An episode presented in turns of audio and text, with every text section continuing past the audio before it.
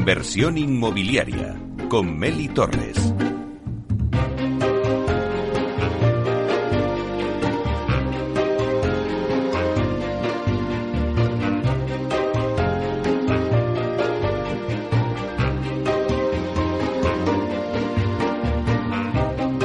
Hola, ¿qué tal? Muy buenos días y bienvenidos a Inversión Inmobiliaria. Bueno, pues hoy vamos a hablar de la industrialización en la edificación.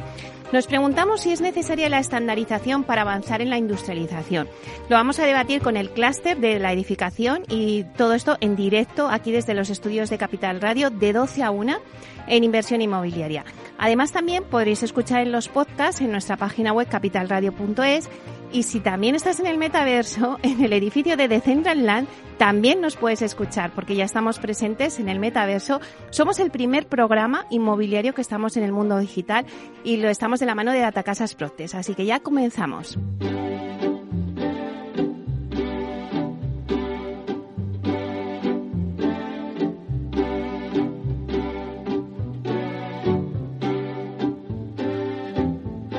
Inversión inmobiliaria. Comienza el debate. Bueno, pues esta sintonía que escuchamos nos anuncia el tiempo del debate y hoy hablamos, como ya os avanzaba en la introducción, de la industrialización en la edificación. Eh, por poner un poco en situación al oyente, vamos a dar unas pinceladas. De las cuatro grandes disciplinas constructivas existentes, es decir, automovilística, aeroespacial, naval y edificación en todas sus vertientes, sin duda alguna, la única que a día de hoy no desarrolla sus procesos de fabricación de una manera totalmente industrial es la edificación. Bueno, pues por diversos motivos, eh, al final no se ha producido esa evolución en la edificación en España, sobre todo eh, pues por disponer de una bolsa de mano de obra bastante especializada que permitía construir a unos costes muy razonables. Pero la realidad es que eh, este sector a día de hoy pues es totalmente distinto, ¿no? Ya no disponemos de esa gran bolsa de mano de obra cualificada y la que nos ha quedado pues es escasa y poco cualificada. Ello conlleva pues necesariamente a tener que soportar tensiones alcistas en los costes debido a su escasez, la prolongación innecesaria de los plazos de construcción de los que siempre hablamos y también enormes problemas también de posventa por la calidad del producto resultante, con el consiguiente daño a la imagen también del sector inmobiliario.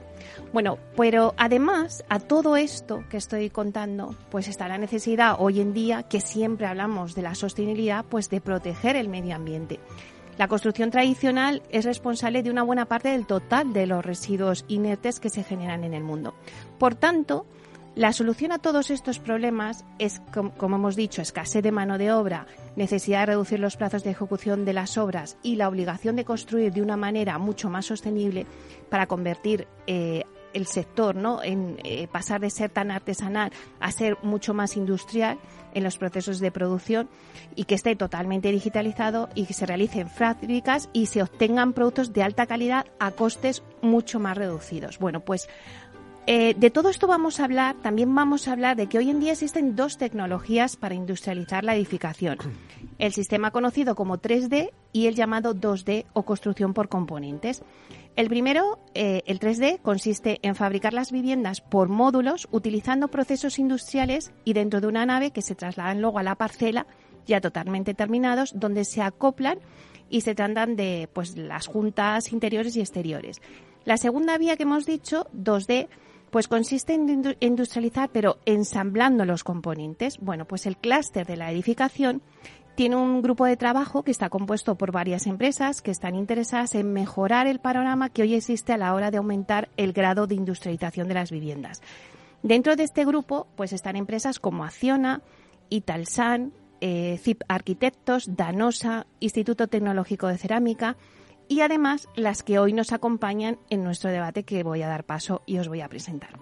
Bueno, pues hoy nos acompañan en esta mesa eh, otra de las empresas que está dentro de este grupo del clúster es Aedas Homes y hoy tenemos con nosotros a José María Quirós, que es arquitecto técnico por la Universidad Politécnica de Madrid y que lleva más de tres décadas ligado al sector inmobiliario en la empresa constructora Bowen como director general y ya desde 2021 es delegado de industrialización de Aidas Homes. Así que bienvenido, José María. Muchas gracias, Meli. Buenos días. Un placer tenerte aquí. Creo que nos vas a aportar eh, pues muchas cosas en, materia de industrialización. Luego también nos acompaña eh, la empresa SICA con Vanessa Álvarez. Vanessa es ingeniero técnico industrial y es responsable de desarrollo del mercado de construcción industrializada en SICA. Es una empresa eh, en la que trabaja ya desde 2007. Buenos días, Vanessa. Buenos días, Meli. Muchas gracias. Bueno, un placer de tenerte también aquí en esta mesa. Eh, luego también en la mesa tenemos a, a la empresa Almar Consulting con Laura Monzón que Laura ha desarrollado la mayor parte de su carrera como directora de proyectos en promotoras como Vía Célere, que es ahí donde yo te conocí, o también en Hábitat Inmobiliaria, y actualmente es directora de consultoría en Almar Consulting. Es una empresa especializada en servicios técnicos. Buenos días, Laura. Buenos días, encantada de verte otra vez bueno, os veo a todos con un buen color de las vacaciones, con las pilas ya cargadas, qué gusta da. Bueno, y por último tenemos también en la mesa ArcelorMittal con Juan Luis López, que es diplomado en Ciencias Empresariales por la Universidad de Navarra y tiene una amplia experiencia como Sales Manager de productos industrializados y además es el responsable de construcción industrializada en ArcelorMittal. Buenos días, Juan Luis. Buenos días, Meli. Muchas gracias. Pues un placer tenerte en esta mesa. Yo antes de empezar el debate, y ya hemos contado un poco a los oyentes de lo que va a tratar, siempre me gusta hacer una ronda, porque cada uno desde vuestro ámbito eh, me podéis dar una pincelada también a los oyentes de, bueno, pues cómo está ahora mismo eh, el sector. Hablamos de industrialización, pero yo me pregunto, ¿es necesaria la estandarización para avanzar en la industrialización? Si queréis, seguimos el orden de la mesa y hacemos esta ronda. Eh, empezamos contigo, José María. Abro yo el fuego. Venga. Eh, creo que sí, que es, que es necesaria y es imprescindible la estandarización, pero también apuntaría que sin perder la cabeza, eh, porque podemos hacer daño a la arquitectura. Eh, yo creo que hay productos que es importante estandarizarlos y sería deseable. Por ejemplo, yo siempre pongo el caso de las puertas de paso de las viviendas. Están estandarizadas y con ellas conseguimos casi cubrir el 80% del, o el 90% de las puertas que se colocan. Podríamos hacer eso mismo con núcleos de escalera, por ejemplo. También es verdad que tendríamos que tratar de homogenizar toda la normativa, sobre todo municipal, que hay. Pero creo que sería muy interesante el ir a un tema más de modulación. Pongo el ejemplo de eso en, las cocinas. Yo creo que cuando se diseña una cocina siempre vamos a módulos de 60 que tanto fabricantes de electrodomésticos como de, armarios de cocina eh, los hacen de esas medidas y es mucho más fácil hacerlo. Yo creo que podríamos hacer eso mismo con las estructuras, por ejemplo. El tratar de hacer las cosas más, más modulares, más ortogonales, más alinear los pilares. Yo creo que no se ha hecho hasta ahora porque no tenía sentido en la construcción tradicional, pero creo que puede aportar muchas ventajas. Si hacemos una estructura diseñada así, a la hora de construirla podremos optar entre hacerla de manera tradicional o industrializada. Si, no hacemos eso, estaremos obligados a, hacerla de manera tradicional. Y eso podemos hacerlo con un montón de elementos, con patinillos, con armarios, y con, baños. O sea que creo que es importante que, estandaricemos sin perder la cabeza y, sobre todo que tratemos de, modular en el diseño. Vanessa, ¿cuál sería tu opinión? Pues bueno, estoy totalmente de acuerdo con José María. Me gusta eso de mm, eh, tenemos que estandarizar, pero sin perder la cabeza. Yo creo que, la estandarización es eh, la casilla de salida para avanzar en, la industrialización. Es necesario establecer una normalización de, los componentes eh, más comunes que forman el sistema constructivo pues, de un edificio, de una vivienda. Pero sí que me gustaría eh, destacar un poco que eh, creo que además eh, es importante porque va a afectar y positivamente en uno de los indicadores más importantes que, debemos tener en cuenta y que además durante los últimos años en el sector de la construcción prácticamente no ha variado y es en la productividad. Creo que con la estandarización y avanzando hacia la, la industrialización favorecemos y aumentamos esa esa productividad con todo lo que conforma lo que es la, industrialización en sí. Es decir, podemos introducir eh, la automatización que nos va a aumentar, eh, por supuesto, esa, esa productividad. Se van a eliminar procesos que, no aportan valor y, vamos a ir siempre a, aquellas fases que van a aportar valor, nos van a llevar a proyectos eh, de alto valor, añadido y, y, de alta calidad. Por tanto, creo que, creo que es importante tener en cuenta eso, que va a afectar en, uno de los KPIs más importantes que creo que es, que es la productividad y que hasta ahora, eh, últimamente, pues, bueno, últimamente y, hace ya bastantes años que, que, no ha variado mucho. Entonces creo, creo que es importante y que la estandarización va a ayudar en, en ese avance hacia, hacia ese aumento de la productividad y en la industrialización. Bueno, la verdad es que me gusta esta lluvia de ideas que vais poniendo, estandarización sin perder la cabeza y también Vanessa ha dicho que es la casilla de salida para avanzar hacia la industrialización. Eh, Laura. Pues eh, bueno, coincido plenamente con mis compañeros. Eh, efectivamente, la industrialización empieza por estandarizar y ordenar para intentar conseguir una repetición ¿no? y conseguir una producción en serie. por poner un ejemplo muy visual y muy gráfico, si Lego ha sido capaz de crear una ciudad hecha solo con piezas Lego, ¿por qué no vamos a poder nosotros conseguir ¿no? un, eh, que nuestro proceso constructivo pase de ser algo tradicional ¿no? a industrializado, pasando por esa estandarización. Es verdad que, como decía José María, eh, es importante no perder la cabeza en el sentido de que eh, hay hay partes del diseño que, que, bueno pues que no podemos eh, estandarizar no y esa es la singularidad que al final consigues en los edificios. Pero es verdad que yo creo que los proyectistas también eh, necesitan eh, no sé si la palabra es acostumbrarse a que las cosas empiecen a estar más estandarizadas y que los diseños se hagan desde una estandarización ya hecha de elementos no y eso pasa con algunos algunos elementos como puede ser la perfilería de, de acero que todo el mundo sabe y conoce que hay una modulación y tienes que seguir esa, pero con otros, como, como ha comentado José María, o por ejemplo las carpinterías exteriores, ¿por qué, no, ¿por qué son ad hoc para cada edificio? ¿Por qué no estandarizamos ese elemento que es fácilmente estandarizable? Entonces, yo creo que hay un camino hacia eso y, si conseguimos, eh, digamos, estandarizar ciertos componentes, tendremos mucho camino hecho hacia la industrialización. Bueno, Juan Luis, si Lego ha podido hacer una ciudad con piezas, como decía Laura, pues ¿por qué no el sector inmobiliario, no? Sí, es cierto que el sector de inmobiliario eh, eh, a veces eh, se nos ha quedado un poquito atrás en temas de, producción industrial, ¿no? del concepto de, industria y de industrialización. Yo coincido con mis compañeros en que la estandarización es el punto de partida para todo el proceso posterior de industrialización. Pero además yo creo que sin la estandarización tampoco es posible la posterior innovación. Una vez que ya hemos definido aquellos elementos que son susceptibles de ser industrializados, ya podemos pasar a procesos de mejora, a procesos de eficiencia y sobre todo a procesos de innovación. Ya tenemos eh, definidas una serie de estándares, eh, podemos avanzar hacia nuevos estándares, hacia nuevos productos, hacia nuevas soluciones y no eh, y estar con una permanente innovación dentro de un sector que no ha sido muy dado a innovaciones permanentes, ¿no? sino que se ha basado en sistemas que han perdurado durante mucho, mucho tiempo. ¿no? La, estandarización sí que nos permite una amplitud de, miras hacia futuras innovaciones, hacia futuras mejoras de producto. Bueno, pues hecha esta lluvia de ideas que me parece súper interesante para ya arrancar el debate, vamos a entrar en, en harina, como se suele decir. Eh, a ver, Laura, eh, ¿qué hace que el sector de la construcción no haya evolucionado hacia la industrialización de manera semejante, como hemos dicho antes en la, en la introducción, como ha pasado en otros sectores, como por ejemplo el automovilístico? Pues mira, yo creo que hay, hay varios factores, pero eh, uno principal quizás que ha sido siempre un sector muy conservador, ¿no? Poco innovador.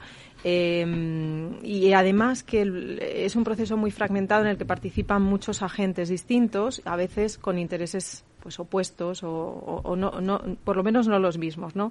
Eso hace dificulta ese avance hacia la innovación. Eh, los edificios al final tenemos que pensar que son mecanos que requieren de integración de distintos elementos que vienen de la industria y eso hace que al final el grado de innovación de un edificio dependa mucho de los componentes que se elijan en el diseño. Entonces, eso también afecta a que, bueno, pues eh, dependiendo de quién diseñe y cómo diseñe, pues eh, el grado de industrialización puede ser mayor o menor. Eh, pero aparte de la innovación de producto, hay un aspecto que yo creo que sí que depende del sector en sí mismo que es y que yo creo que, requiere de un cambio es la innovación de proceso, ¿no? O sea, yo creo que hay una secuencia de actividades que debemos intentar optimizar, ¿no? Aumentando la eficiencia del proceso, coordinando a los proveedores, controlando las distintas actividades y yo creo que eso utilizando la herramienta de la industrialización conseguiremos esa mejora con una reducción de plazos y con una reducción de costes. Entonces, yo creo que y, un proceso más seguro. Eh, por tanto, yo creo que, hay mucho recorrido y, los motivos vienen sobre todo impuestos por eso, porque es un proceso muy fragmentado con muchos agentes que han participado con distintos eh, intereses. José María, no sé si estás de acuerdo, pero ¿qué pueden hacer las promotoras para eh, empujar la industrialización? ¿Y qué estáis haciendo? Porque ¿qué pueden hacer y qué estáis haciendo en el caso de AEDAS? Eso es lo que hacemos en, en, AEDAS, o sea, ver qué podíamos hacer y eso es justo lo que, lo que estamos tratando de hacer. Hay esos dos factores que dice Laura que son así, el inmovilismo en, en la construcción es tremendo. Se añade uno que ya es la puntilla, que encima tiene un, un sobrecoste. Y entonces cuando eres poco reacio a, este cambio y encima es más caro, pues el no está servido, ¿no? Eh, ¿Por qué es más caro? Pues por dos motivos. Primero porque, bueno, básicamente por uno, porque no tiene demanda. Entonces, al no haber demanda, ¿cómo se abarata un, producto? Primero por economía de escala y segundo, a la base de construirlo, vas mejorando el proceso de fabricación y el desarrollo del producto. Y entonces ahora mismo estamos en un círculo vicioso que no se abarata porque no se utiliza y no se utiliza porque es caro. Entonces, ¿cuál es, qué, qué es lo que estamos haciendo en AEDAS? Y yo creo que es la obligación del, de los promotores. Apostar por estos sistemas. Eh, generar demanda para que se fabriquen cada vez más y se acaben desarrollando estos estos, productos. Pero además de generar esta demanda hay otra cosa importante y por eso tenemos que intervenir todos. Eh, que esa demanda sea sostenida.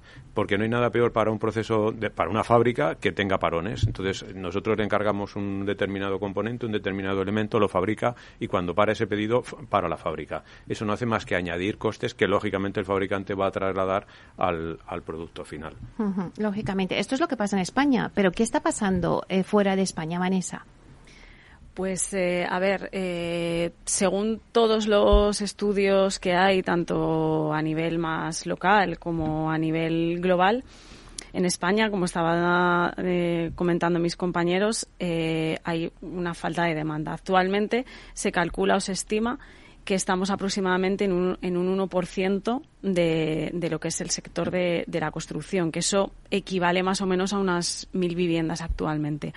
Si lo comparamos con el resto de Europa, vemos grandes diferencias. Grandes diferencias sobre todo con países del norte de Europa, como puede ser, puede ser Suecia, que están prácticamente en el 80-90%.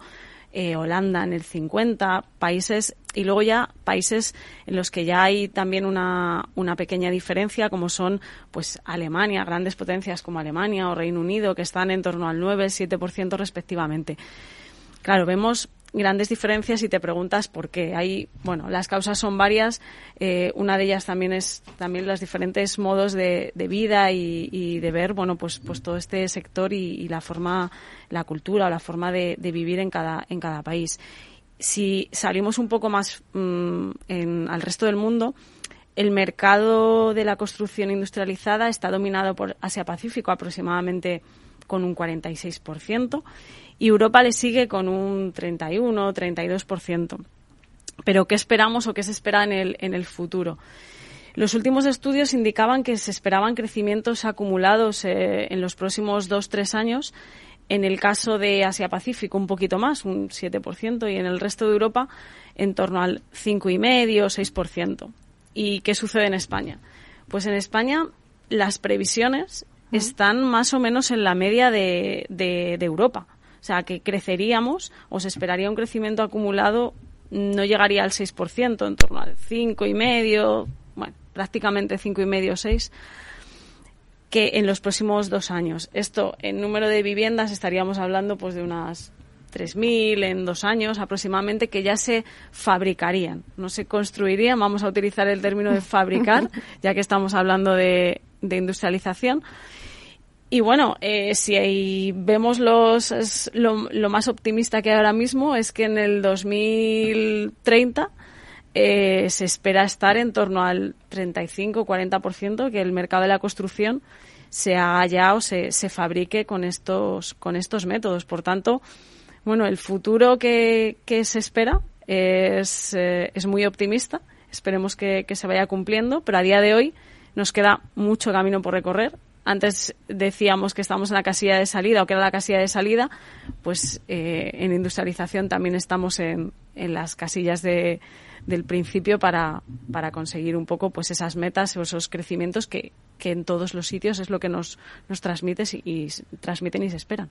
Claro, es un mercado todavía muy minoritario en España, pero bueno, por lo menos tenemos esa vista optimista de que tiene mucho recorrido, que eso es bueno y, bueno, pues a ver si se cumplen esos datos que has dicho. Esperemos. Eh, pero sí que me gustaría, antes de irnos a una pausa que hacemos siempre sobre y media, eh, Juan Luis, yo creo que es fundamental para todos los oyentes que nos estén escuchando que nos expliques la diferencia entre construcción industrializada y construcción off-site, que muchas veces se confunde y, no está claro, ¿no?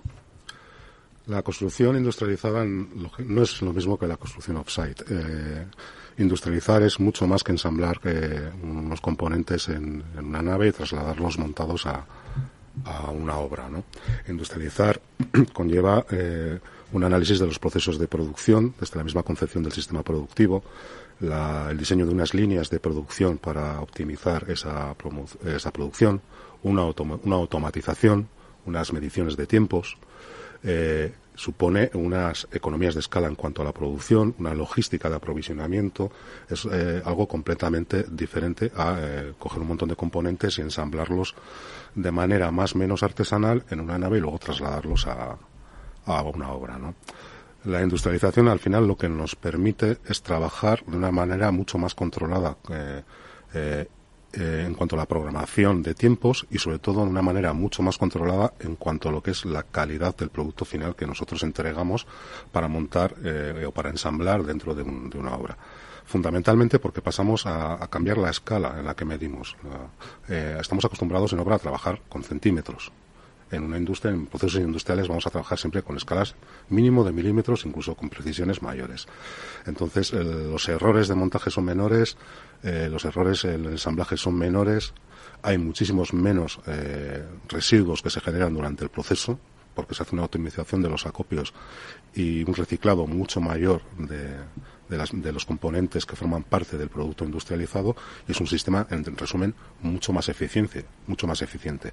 Eh, al final, la industria lleva en otros ámbitos, tiene una experiencia larga de muchísimos años, trabajando, podemos hacer la comparativa entre el sector de la automoción o el sector de la construcción. Pues lo dejamos ahí, es mucho más eficiente. Vamos a hacer una breve pausa, tomamos aire y volvemos.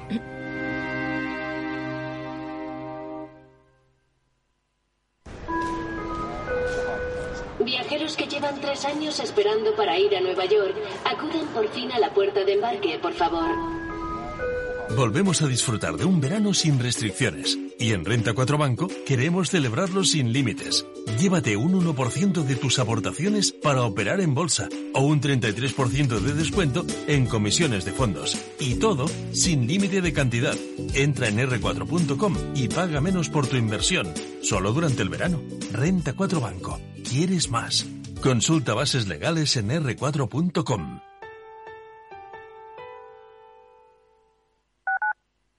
Capital Radio Madrid 103.2. Nueva frecuencia, nuevo sonido. Disfruta de la mejor cocina gallega en Montes de Galicia. Todo un clásico moderno en el barrio de Salamanca. Disfruta de la variada dieta atlántica, de las mejores carnes y pescados tratados con respeto y transparencia y regados con una de las mejores bodegas de la zona. En grupo, en familia o en pareja, Montes de Galicia te ofrece el espacio perfecto en cada ocasión. Esto te estás perdiendo si no escuchas a Rocío Arbiza en Mercado Abierto. Antonio Peñalver, consejero delegado de Sopra Esteria en España. Nuestros jóvenes pues prefieren estudiar otras cosas que, ingenierías, a pesar de que en un futuro cercano o inmediato pues tendrían muchísimas mejores previsiones de, trabajo real que con otras profesiones. Entonces hay una, hay, una acción de divulgación y de culturización e intentar pues atraer a estos jóvenes en edades tempranas antes de que decidan que ya no les gustan las matemáticas, que quizá es a los 12, 13 años y, y es aquí donde creo que hay que hacer el esfuerzo para que no lo descarten ya en edades muy tempranas. Mercado Abierto con Rocío Arbiza.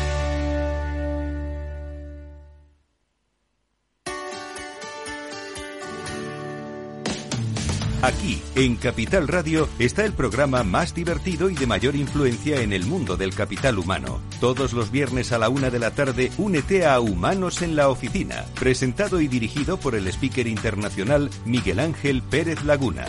Un programa donde el talento es protagonista en un formato innovador e irresistible que ya se escucha en 13 países. No te lo pierdas.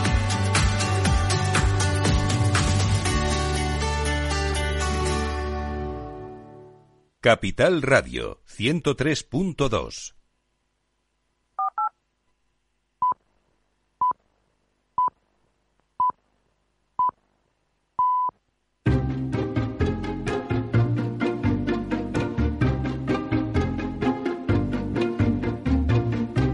Inversión inmobiliaria con Meli Torres.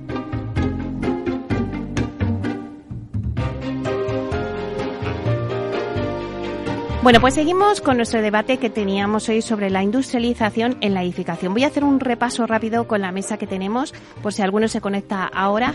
Eh, tenemos con nosotros a José María Quirós, que es delegado de industrialización de Aidas Homes. Está también con nosotros Vanessa Álvarez, que es responsable de desarrollo del mercado de construcción industrializada en SICA.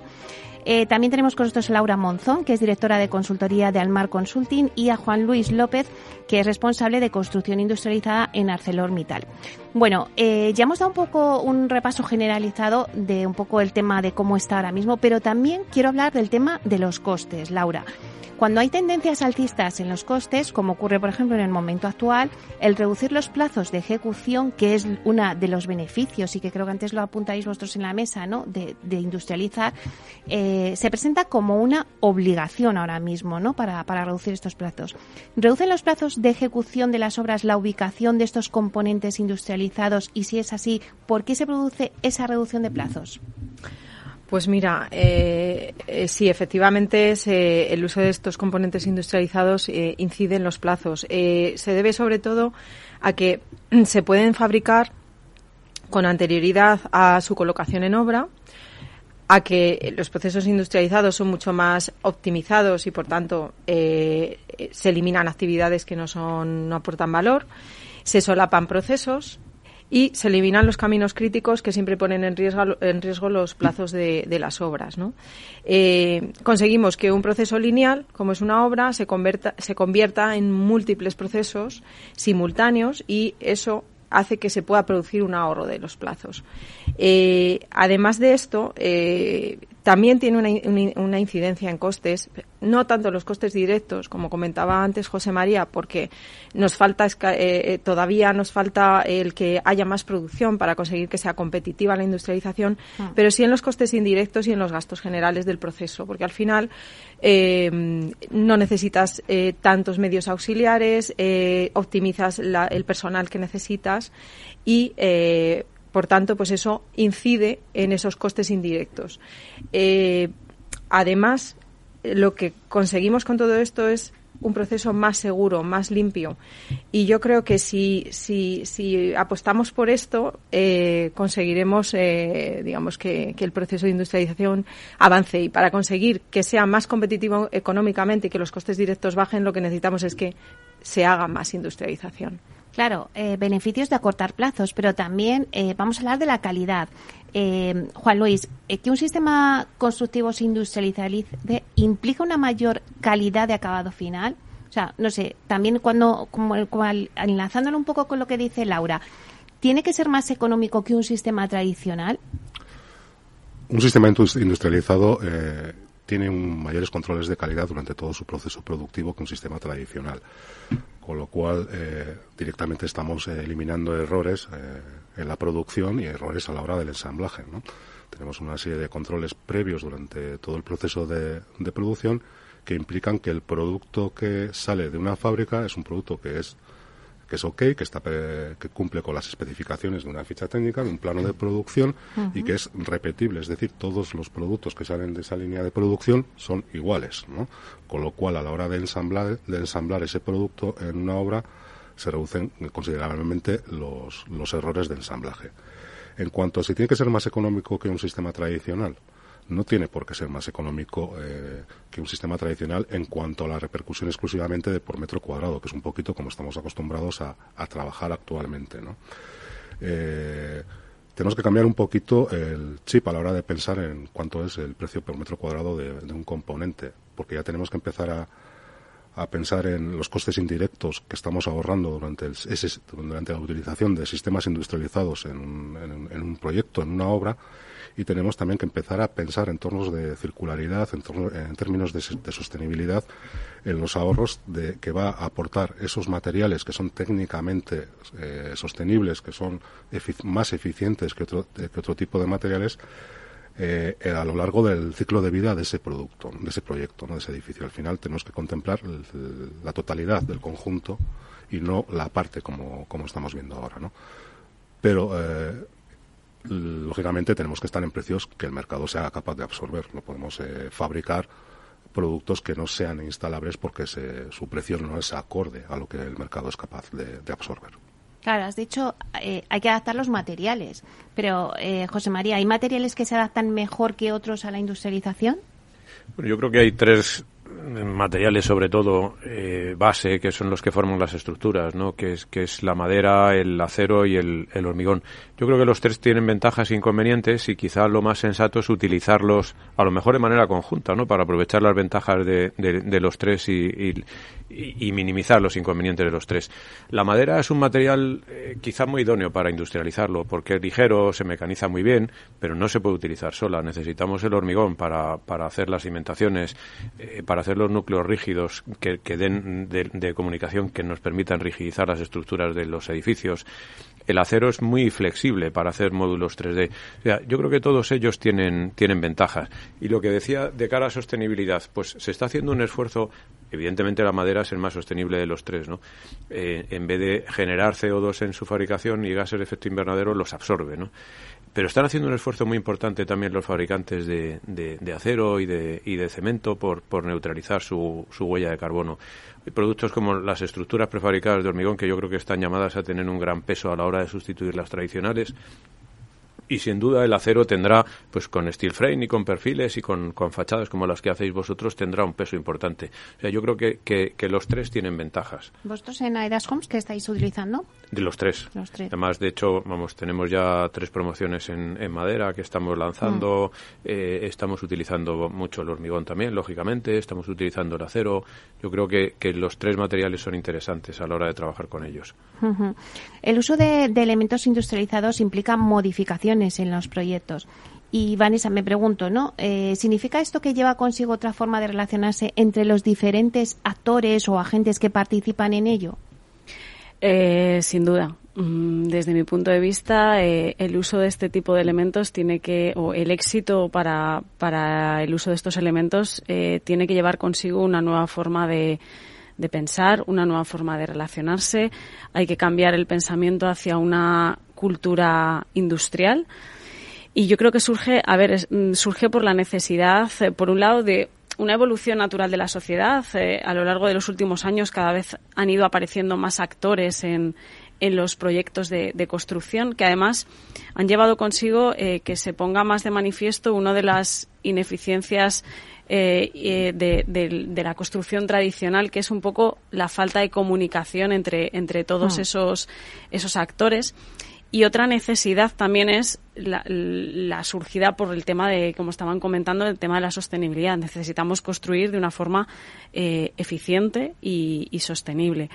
Por tanto, creo que hay una, una, gran diferencia. Tenemos que pasar de un modelo tradicional en el que existen multitud de contratos que son, no son conocidos por todos los, los actores o los agentes que participan en los, en los proyectos, a un modelo industrializado, un modelo mucho más lineal, que existe prácticamente un contrato que debe ser conocido mm, desde el inicio, desde la concepción del proyecto por todos los agentes que van que van a participar y esto al final va a llevar a la consecución de, del éxito de los proyectos, de proyectos de más valor añadido, proyectos que se ejecuten como estábamos hablando con un menor eh, tiempo que nos va a llevar a, una reducción también también en los plazos. Por tanto, es importante, es importante y ya están surgiendo eh, esos entornos colaborativos la creación de, de plataformas colaborativas en las que bueno pues eh, el objetivo al final es eh, llevar esta esta industrialización hacia una cultura industrial en la que todos eh, los agentes que participamos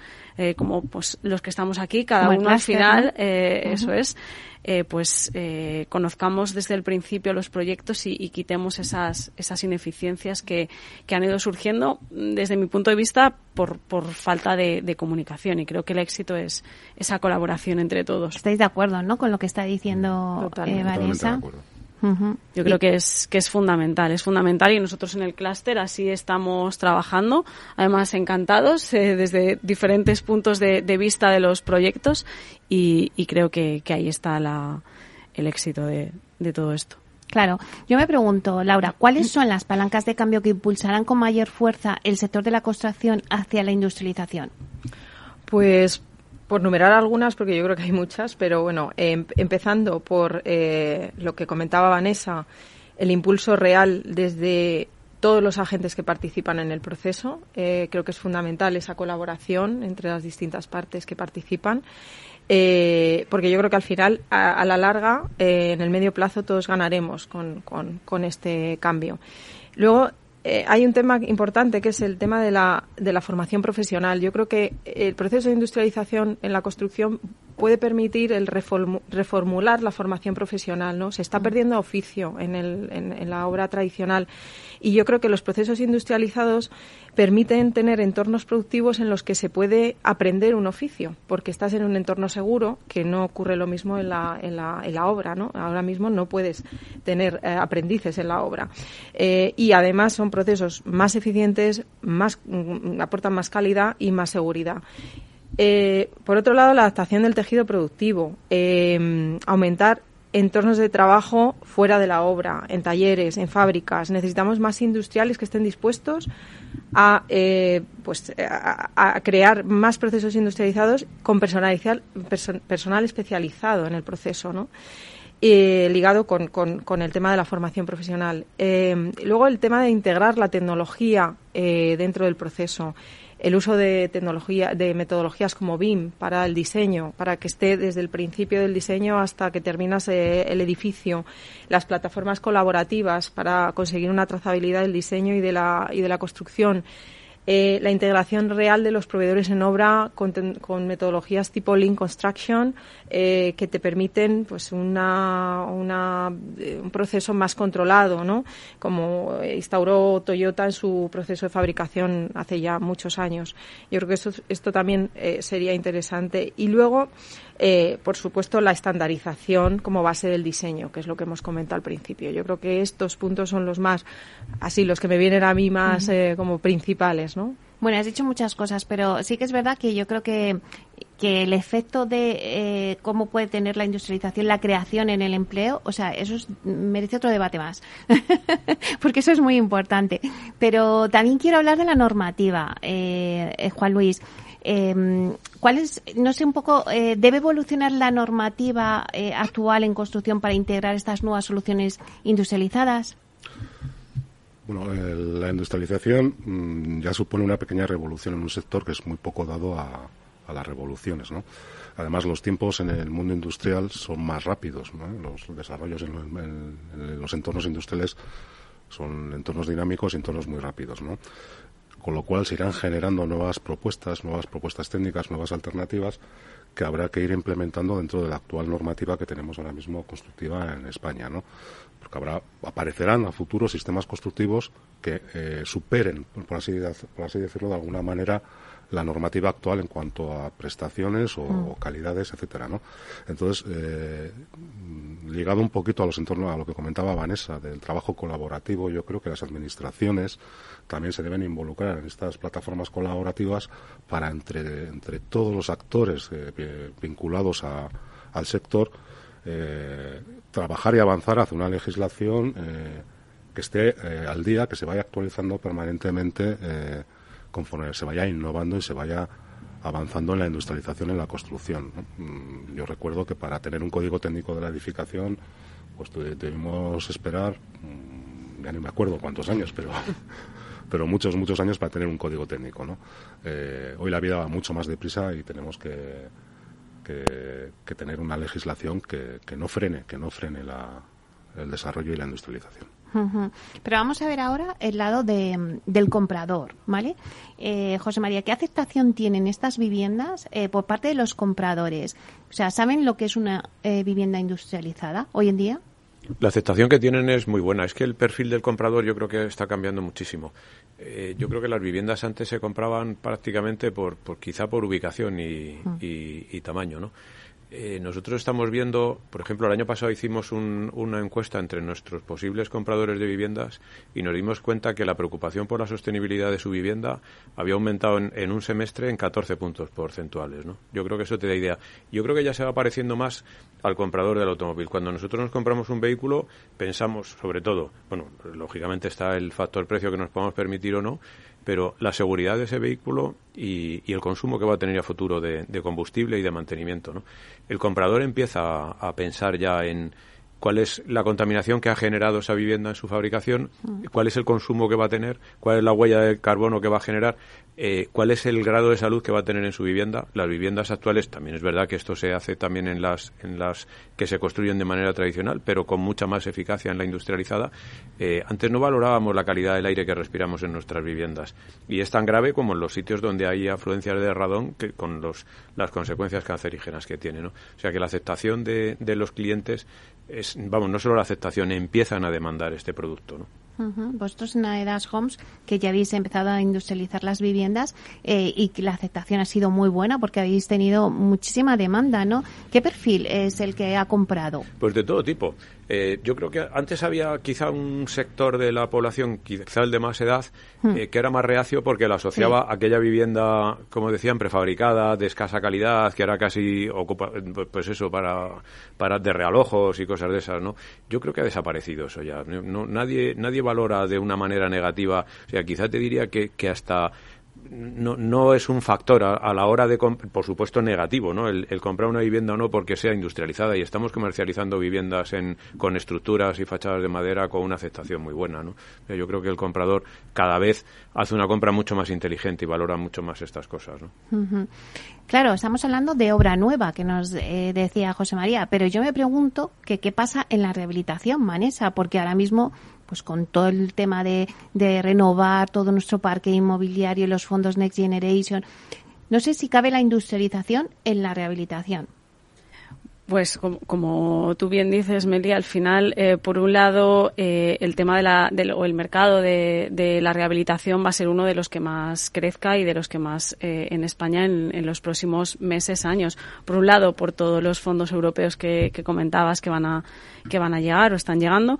Eh, por otro, porque es necesidad. Eh, más del 80% de los edificios están construidos sin ningún criterio de, eficiencia energética. Y estos elementos justo van a cumplir con todos los requerimientos que, que, nos, que, nos exigen. Por un lado, temas de sostenibilidad. Son, son elementos que se construyen o que se fabrican mejor eh, a partir de, de productos eh, mucho más sostenibles que van a permitir reducir la huella de carbono de los, de los edificios. Son elementos fabricados, como decía antes Juan Luis, eh, con todo el, el soporte de una innovación.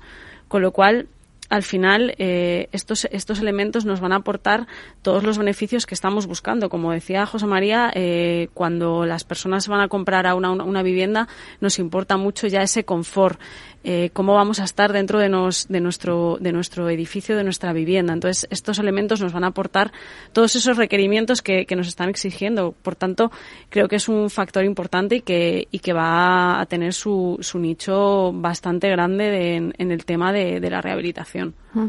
Bueno, yo creo que esto también merece otro debate aparte, el tema de la sostenibilidad y la industrialización. Pero por dar unas pinceladas al, oyente, ya que estamos aquí, eh, eh, Juan Luis, cuéntanos un poquito, ¿cómo contribuye la industrialización a la sostenibilidad y la circularidad, la economía circular que hablabas antes?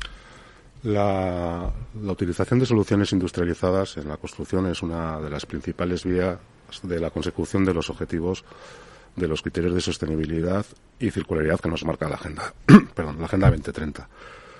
Por su propia naturaleza, eh, contribuye en todas las fases del proceso constructivo, ¿no? desde la elección de los materiales que van a formar parte de las materias primas o de los materiales que van a formar parte de ese elemento o de ese sistema industrializado, como puede ser, por ejemplo, el acero o, la lana de roca o cualquier otro tipo de solución, hasta eh, la eficiencia en la fabricación con una eh, reducción del consumo energético, una, una reducción en los eh, residuos, una reducción importante en las emisiones que se producen por el transporte y el acopio de los materiales a, obra, porque ya no hace falta para hacer un, parte de la obra que vengan productos de siete sitios diferentes, sino que de un único sitio va un camión que basta a obra, la utilización de medios auxiliares, eh, al final son múltiples facetas que, forman parte del todo, ¿no? La utilización de energías renovables en los procesos productivos, ¿no?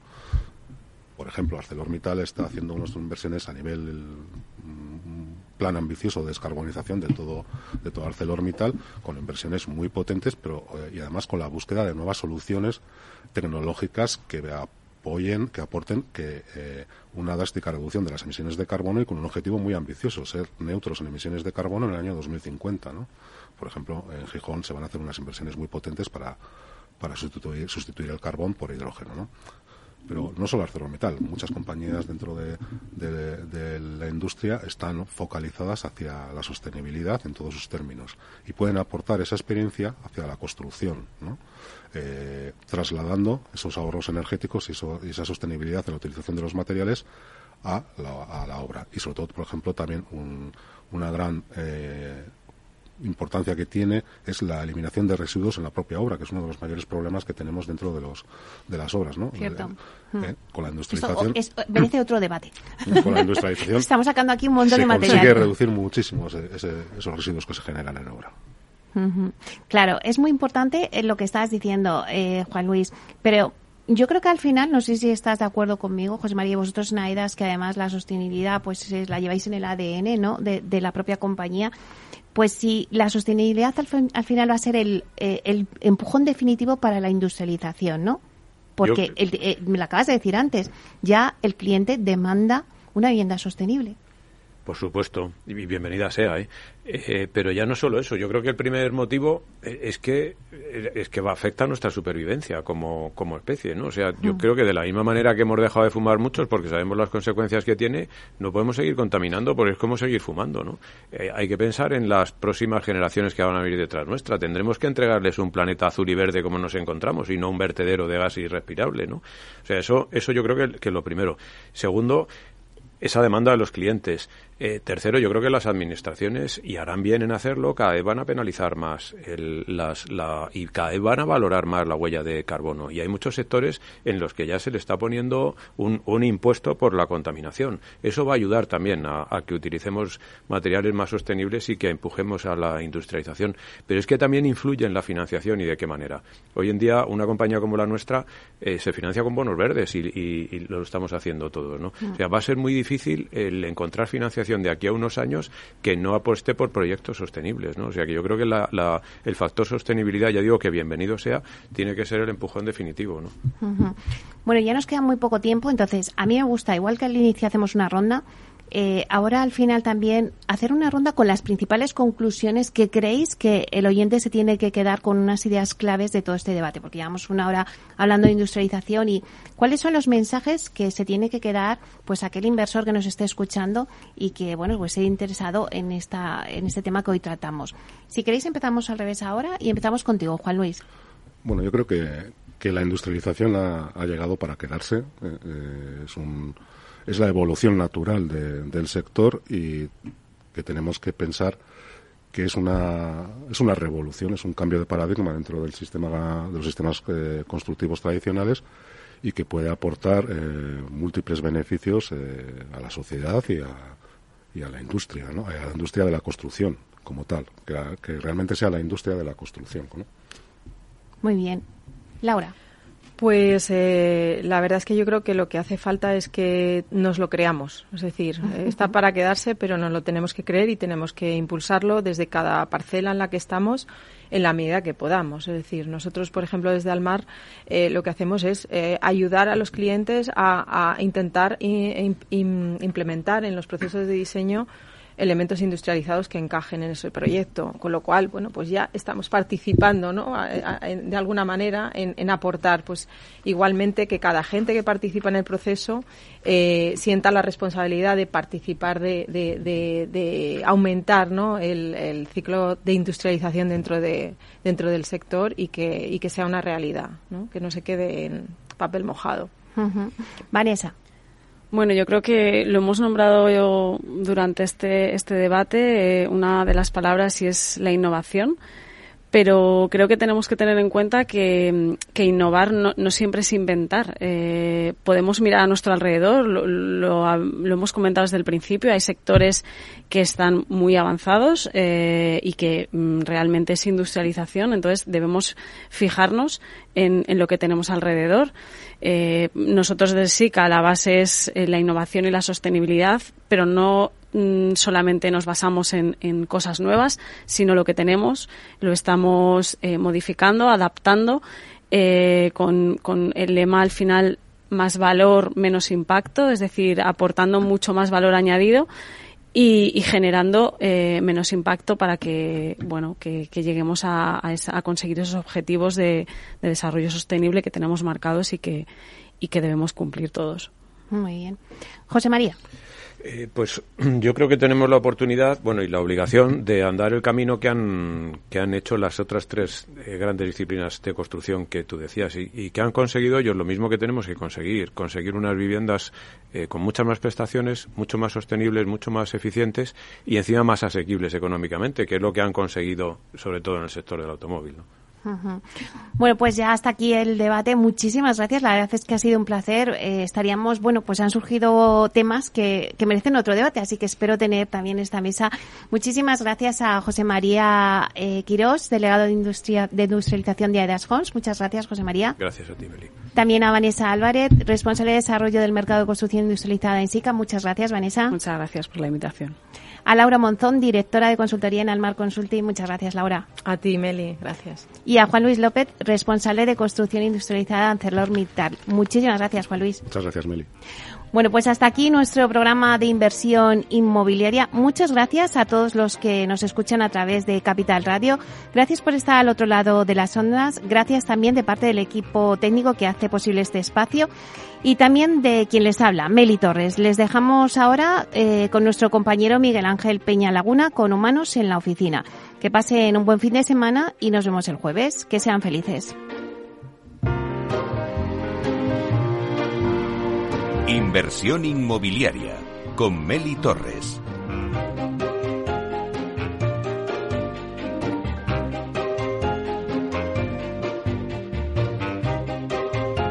Capital Radio. Siente la economía.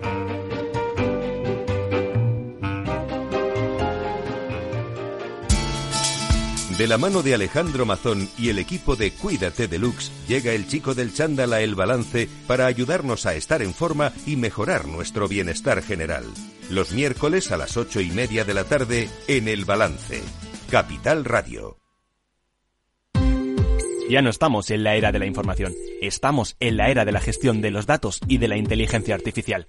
El tratamiento inteligente de estos datos proporciona un valor enorme a las empresas en sus procesos de negocio. En Piper Lab ayudamos a nuestros clientes a tomar decisiones de negocio basadas en datos. Escúchanos todos los lunes en el espacio de Big Data de Capital, la Bolsa y la Vida. Capital Radio Madrid 103.2. Nueva frecuencia, nuevo sonido. Gráficas Naciones. Más de 50 años de experiencia en el sector de las artes gráficas. Apostamos por la última tecnología tanto en impresión offset como en digital y gran formato. Realizamos todo tipo de impresión. Tarjetas de visita, folletos, libros, vinilos, decoración y montaje de stands. Más información en el 91 629 2145 o en gráficasnaciones.es. Disfruta de la mejor cocina gallega en Montes de Galicia. Todo un clásico moderno en el barrio de Salamanca. Disfruta de la variada dieta atlántica, de las mejores carnes y pescados tratados con respeto y transparencia y regados con una de las mejores bodegas de la zona. En grupo, en familia o en pareja, Montes de Galicia te ofrece el espacio perfecto en cada ocasión. Todos los lunes a las 12, en directo en Capital Radio, la actualidad de personas y empresas en el Foro de los Recursos Humanos, primer espacio en la radio y en Internet dedicado a la gestión de personas y directivos en nuestro país. Pero más que nunca nos toca hablar de aspectos humanos. Voces acreditadas, profesionales del sector, empresas destacadas, empleados, líderes, todo sobre los recursos humanos. Un año más estamos con todos ustedes eh, en este espacio único en la radio y en nuestros contenidos dedicados a la diversidad. En la radio siempre en directo desde hace 18 años. Antena de Oro 2020. El Foro de los Recursos Humanos. Los lunes a las 12. Con Francisco García Cabello.